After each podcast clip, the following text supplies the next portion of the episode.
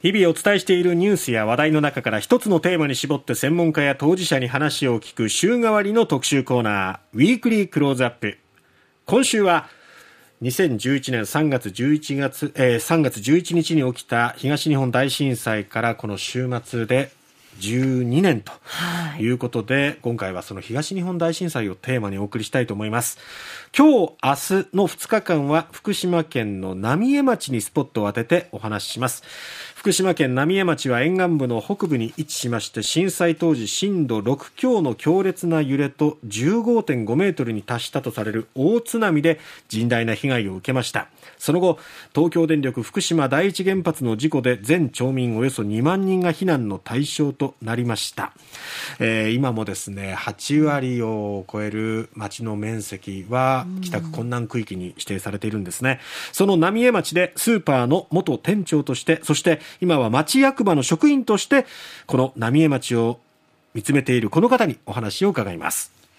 浪江町役場の職員日本木俊介さんです。日本木さんおはようございます。おはようございます。よろしくお願いします。よろしくお願いいたします。東日本大震災の発生当時は山形県のイオンに勤めてらっしゃったそうですね。はい、そうですね。あの、山形県の東根市っていうところに、あの、イオンがございまして、ええ、そこのあの、店舗の従業員をしている時に、あの、3月11日の震災を経験しました。そんな日本木さんがイオンの浪江店ができるということもあって、今、福島県の浪江町にいらっしゃるんですよね。イオン浪江店で、えー、店長をさせていただきまして、まあ、浪江町初のスーパーの開店っていうところの立ち上げのあの人間としてあの働かせていただいた後にですね、ええ、今はあの浪江町役場産業振興課っていうところであの町の産業振興全般の特にエネルギーの分野について本当に町全体を勉強させていただいている気持ちで毎日勤めております。まずはそのイオン浪江店の店長をオープンの時に任されるっていうことで初め、はい、浪江町に行ってくれって言われた時はどうだったんですか？えっとですね、それがあの私、浪江町に行ってくれっていうのではなくて、ええ、自分からイオン浪江店で働きたい店長させてもらえませんかっていうことを当時の社長にちょっとお願いをしましてですね、はい、自分で手を挙げて浪江町に行ったっていう。その手を挙げた理由って何だったんですか？開店前2018年の終わりぐらいでしたかね、ええ、浪江町に、えー、イオンができると、はい、で当時福島県で働いておりまして、ええ、何かこの福島県の浜通りで復興の一助に自分が、まあ、人生の中で終えることができたらなっていう思いと、ええ福島県で働いててですね、ええ、やっぱり日々の報道ニュースとか見るときにですね、うん、やっぱりこのエリアっていうもののなんか未来っていうか、うん、そういうものに何かこう自分がこう手助けあの仕事ができればなっていうところを思ってまして、ええ、上店開店のお話がありましたので、うん、あの社長にちょっと私頑張りますのでやらせていただけませんかとまあそういう思いがあるなら頑張りなさいということで背中を押されて浪江町に来たっていうのが事の経緯になります。縁もゆかりもないわけじゃないですか。そうですね。何がそこまで日本木さんを動かしたんですか？イオンってやっぱりお客様商売になりますし、ええ、あの一番生活者に近いところで仕事をする小売業になるなるじゃないですか。はい。まあ、商売を通じて、あの、社会に貢献しようっていう思いっていうものは、何十年も働いてると、イオンで働いてると、ちょっと忘れがちになる場面もあったりするんですけども、やっぱりその2011年の震災と、やっぱり福島で働いてて、福島県の報道とかニュースとか、実際現場をこう、目の当たりにしましたらですね、ええ、何かしたいっていう思いが消すことができなかったっていうのが、一番大きなところかなっていうのは思ったりしてます。2019年の7月にイオン浪江店がオープンしましたが、はい、その、まあ、前の春ぐらいに浪江町も帰宅困難地域から一部が解除され、住民の方々が少しずつこう戻ってきたと思うんですが、イオン浪江店開店当初っていうのは、はい、実際どうだったんですか？反響っていうのは。浪江町にもスーパーマーケットとか買い物できる環境が整ってませんでしたので、ええ、やっぱり、えー、すごい反響、1年ぐらいですかね、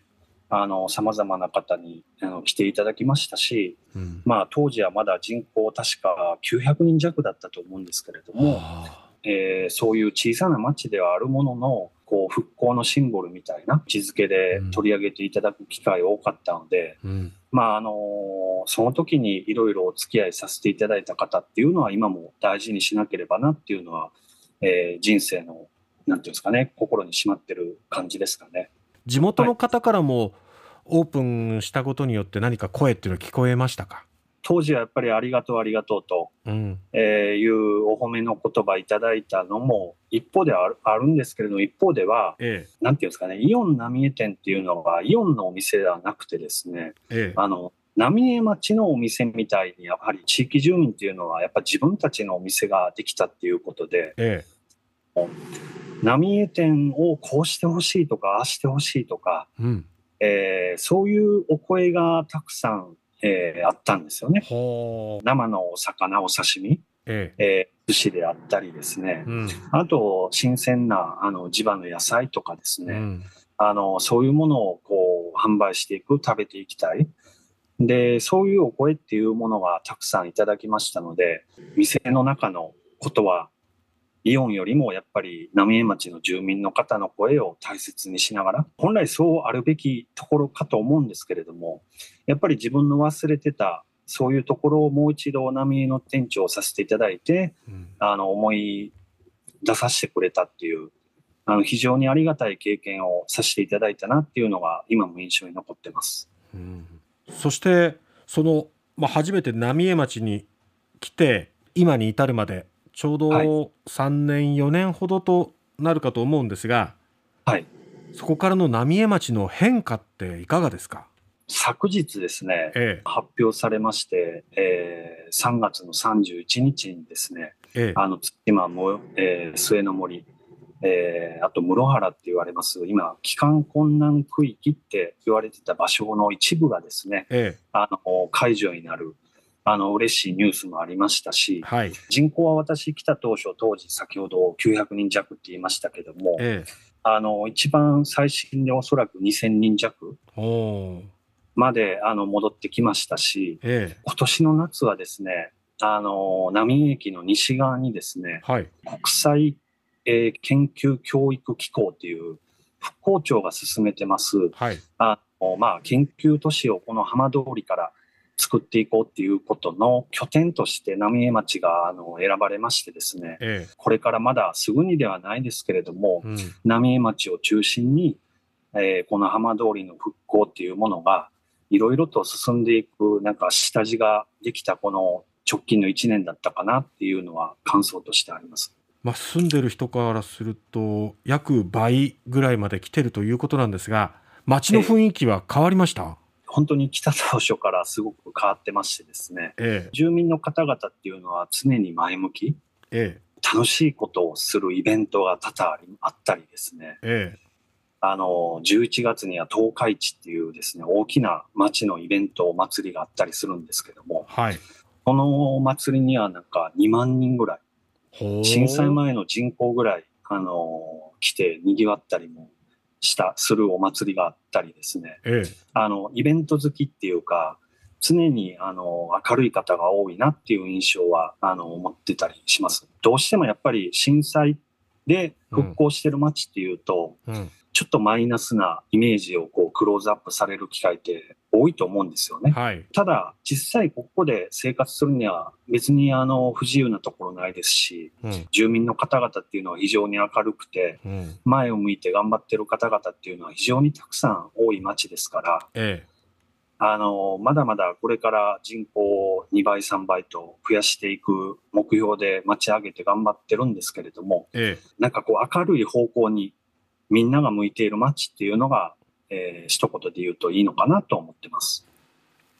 ということで、はい、日本木さんに今の浪江町そしてその2019年の春に帰宅困難区域から一部が解除されそしてその、まあ、解除もあってその夏にイオン浪江店ができるということで、えー、その最初の店長としてね自分から手を挙げて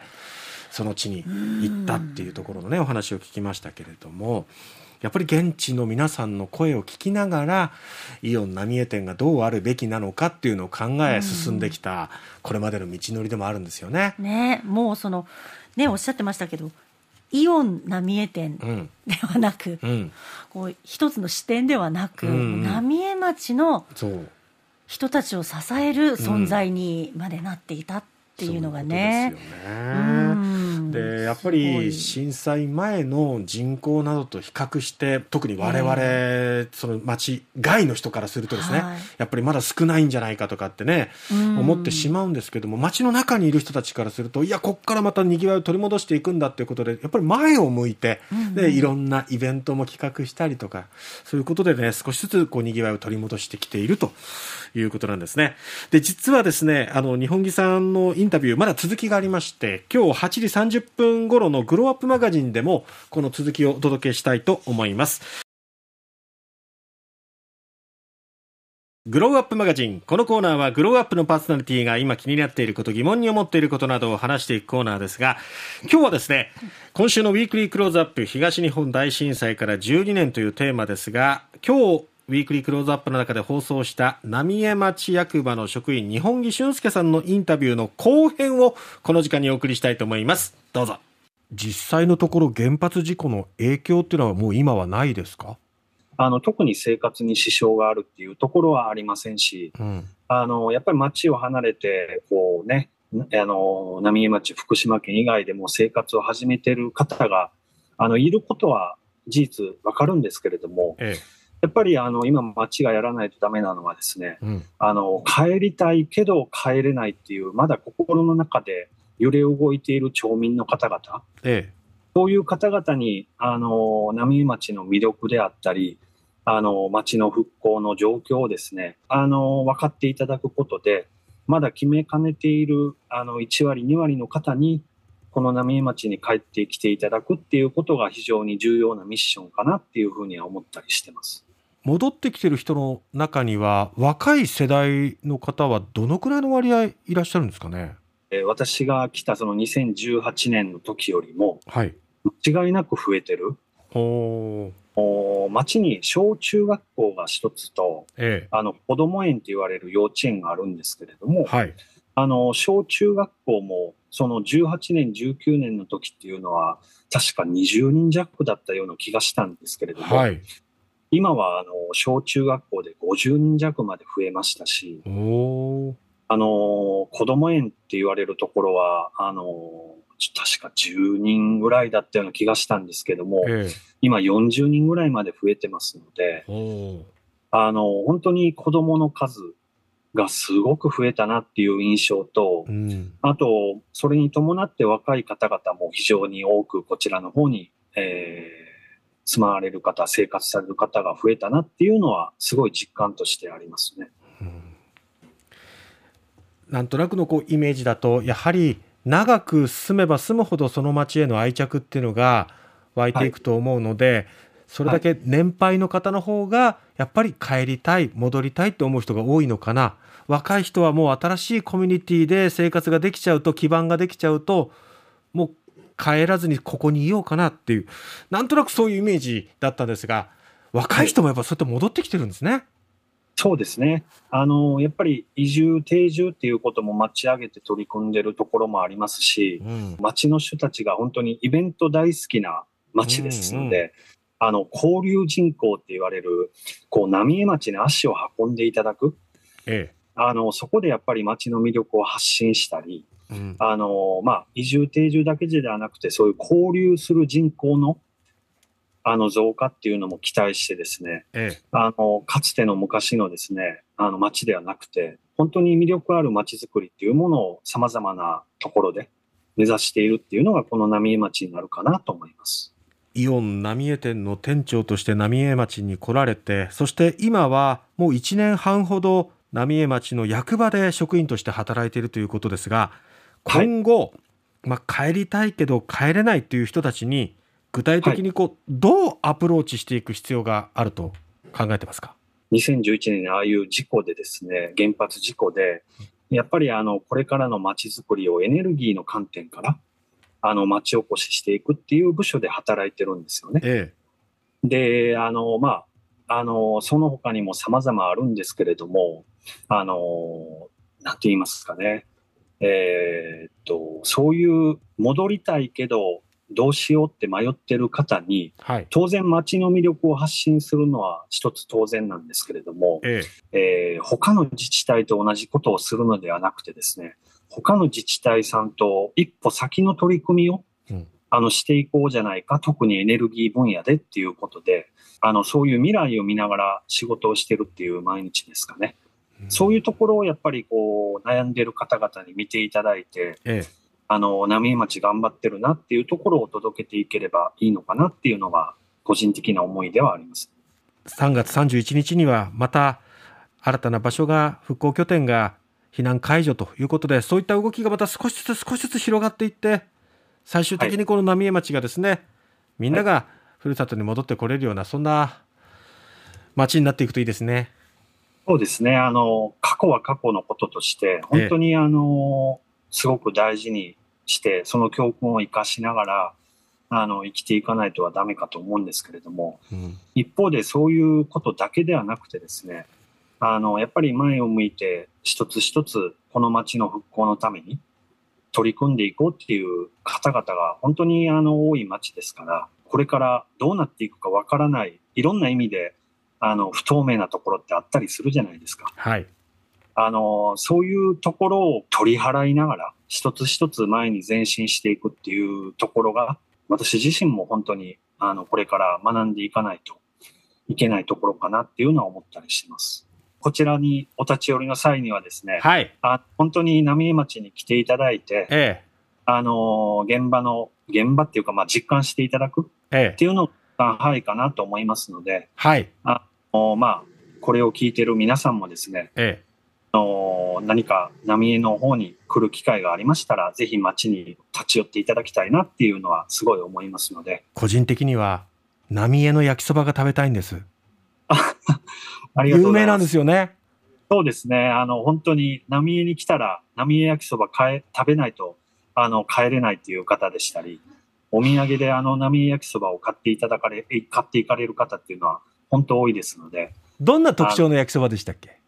えー、普通の焼きそばよりもですね、あの麺が太くて、ええ、あのまあ、腹持ちのいいっていうふうに言われてまして、ええ、太い麺なんですけれども、ソースが本当にこう絡み合ってる、ええ、食べ応えがあるっていうか、ええ、あの他にはないあの焼きそばを、あのこの浪江町の浪江焼きそばっていうのは、あの実感できるのかなっていうのは思いますけどもね。うん、今日は日本木さんどうもありがとうございました。はい、ありがとうございました。ということでね、はい、浪江町役場の職員の日本木俊介さんにお話を伺いましたけれども、うん、まずやっぱりあの帰りたいけど帰れないっていう方々がまだたくさんいらっしゃって、うん、そこにどうアプローチして、そして浪江町のこう活気につなげていくかっていうところがね大事になるかと思うんですがただ松尾さん話を聞いてみると意外にもこう、え若い方も少しずつこう戻り始めてるっていうことなんですね。そうなんですね。ね。ででそもそもあの日本木さんご自身が、うん、まあ地元のご出身ではないわけですよね。そうですね。えー、えー、まあそういう方が転勤としてそもそもいらしてけどそこにやっぱりご縁を感じて住みたくなるような街、うん、なんかお話の端々になんかこうイベントとかお祭りごとが好きなんだとか、うんうんうん、あのそのコミュニティを愛してらっしゃるんだなっていうのが伺えてよかったですね。そうですね。非常にこう前を向いている方がたくさんいらっしゃるということで、うん、あとはその土地に住まなくても何かをきっかけに浪江を訪れる方々の数、はい、つまり交流人口を増やしていくということでね。うん、ね焼きそば食べに行くっていうのも、ね、そうなんですよ。浪江焼きそば食べに行くっていうのもね、いいかもしれませんしね。そ、ね、えー、そこで現地を知るっていうことも大事なのかなと思います。えー、グロープマガジンでした。